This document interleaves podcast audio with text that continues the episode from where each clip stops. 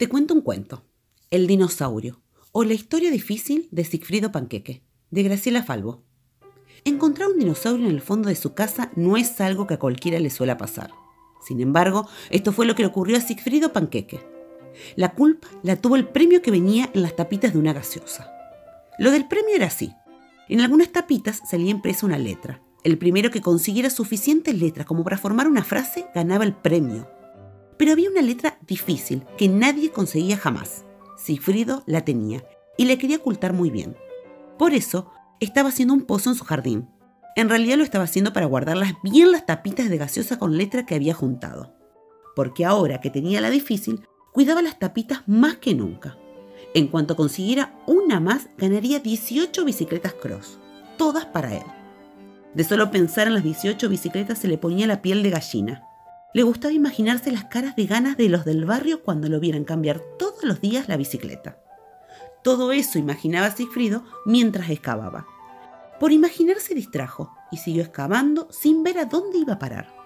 Al rato el pozo era tan hondo que no solamente cabían las ocho tapitas de gaseosa, sino también hubieran cabido las 18 bicicletas del premio. Fue entonces cuando Sigfrido tocó algo duro. Eso lo despabiló hueso de Toby, se dijo. Toby, por supuesto, era el perro de Cifrido. Pero cavaba y cavaba y ese hueso no terminaba nunca. En realidad terminaba, pero tardó bastante en aparecer del todo. Y cuando apareció, no era solamente un hueso, era un esqueleto completo de dinosaurio. A Sigfrido le agarró un ataque de desesperación. ¿Y ahora qué hacía con eso? Si los vecinos llegaban a enterar del descubrimiento del esqueleto de dinosaurio, llamarían a las noticias.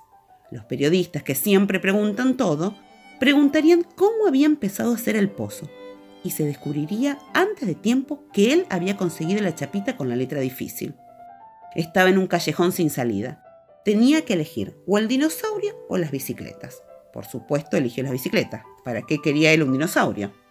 A estas alturas de las cosas, el fondo de la casa era un desastre. Las montañas de tierra tan altas pasaban por el borde de la medianera. Cifrido se estremeció. Si un vecino veía los picos de las montañas, podía asomarse a mirar. Los vecinos son terriblemente curiosos. Lo mejor era enterrar rápido el esqueleto dinosaurio. Y si te he visto, no me acuerdo. Se dice fácil, pero ¿alguna vez alguno de ustedes tuvo que volver a enterrar un esqueleto de dinosaurio? Inténtelo y van a ver. Cuando Sigfrido lo encontró, los huesos estaban acomodados de una manera así, como habían estado por millares de años, y ahora que los había sacado, no se acordaba cuál era esa manera. Los metía de una forma, después de otra, y siempre quedaba alguna parte afuera. Era de nunca acabar. Tres días trabajó, tres días con sus noches. Una de las noches, la luz de la luna iluminó una arista de las enormes costillas. Sigfrido parpadeó. Miró ese paisaje raro de pozos y montañas y le pareció que estaba en un planeta extraño, en otra dimensión, del tiempo. Un temblor le recorrió todo el cuerpo. Fue un momento de inexplicable felicidad. Un momento nada más. Enseguida se acordó de las bicicletas cross y siguió cavando. Al tercer día consiguió hacer un pozo lo suficientemente hondo como para enterrar por fin el esqueleto completo del dinosaurio. Lo apretó bien contra el fondo y volvió a tapar todo con tierra. Lo apisonó bien. ¡Paf! Por fin había terminado con esa pesadilla. Aunque lo peor vino después. Cuando empezó a buscar en su bolsillo las chapitas, ¿se puede creer? Mientras excavaba distraído, se le habían caído una a una en el fondo del pozo. No se podía quejar.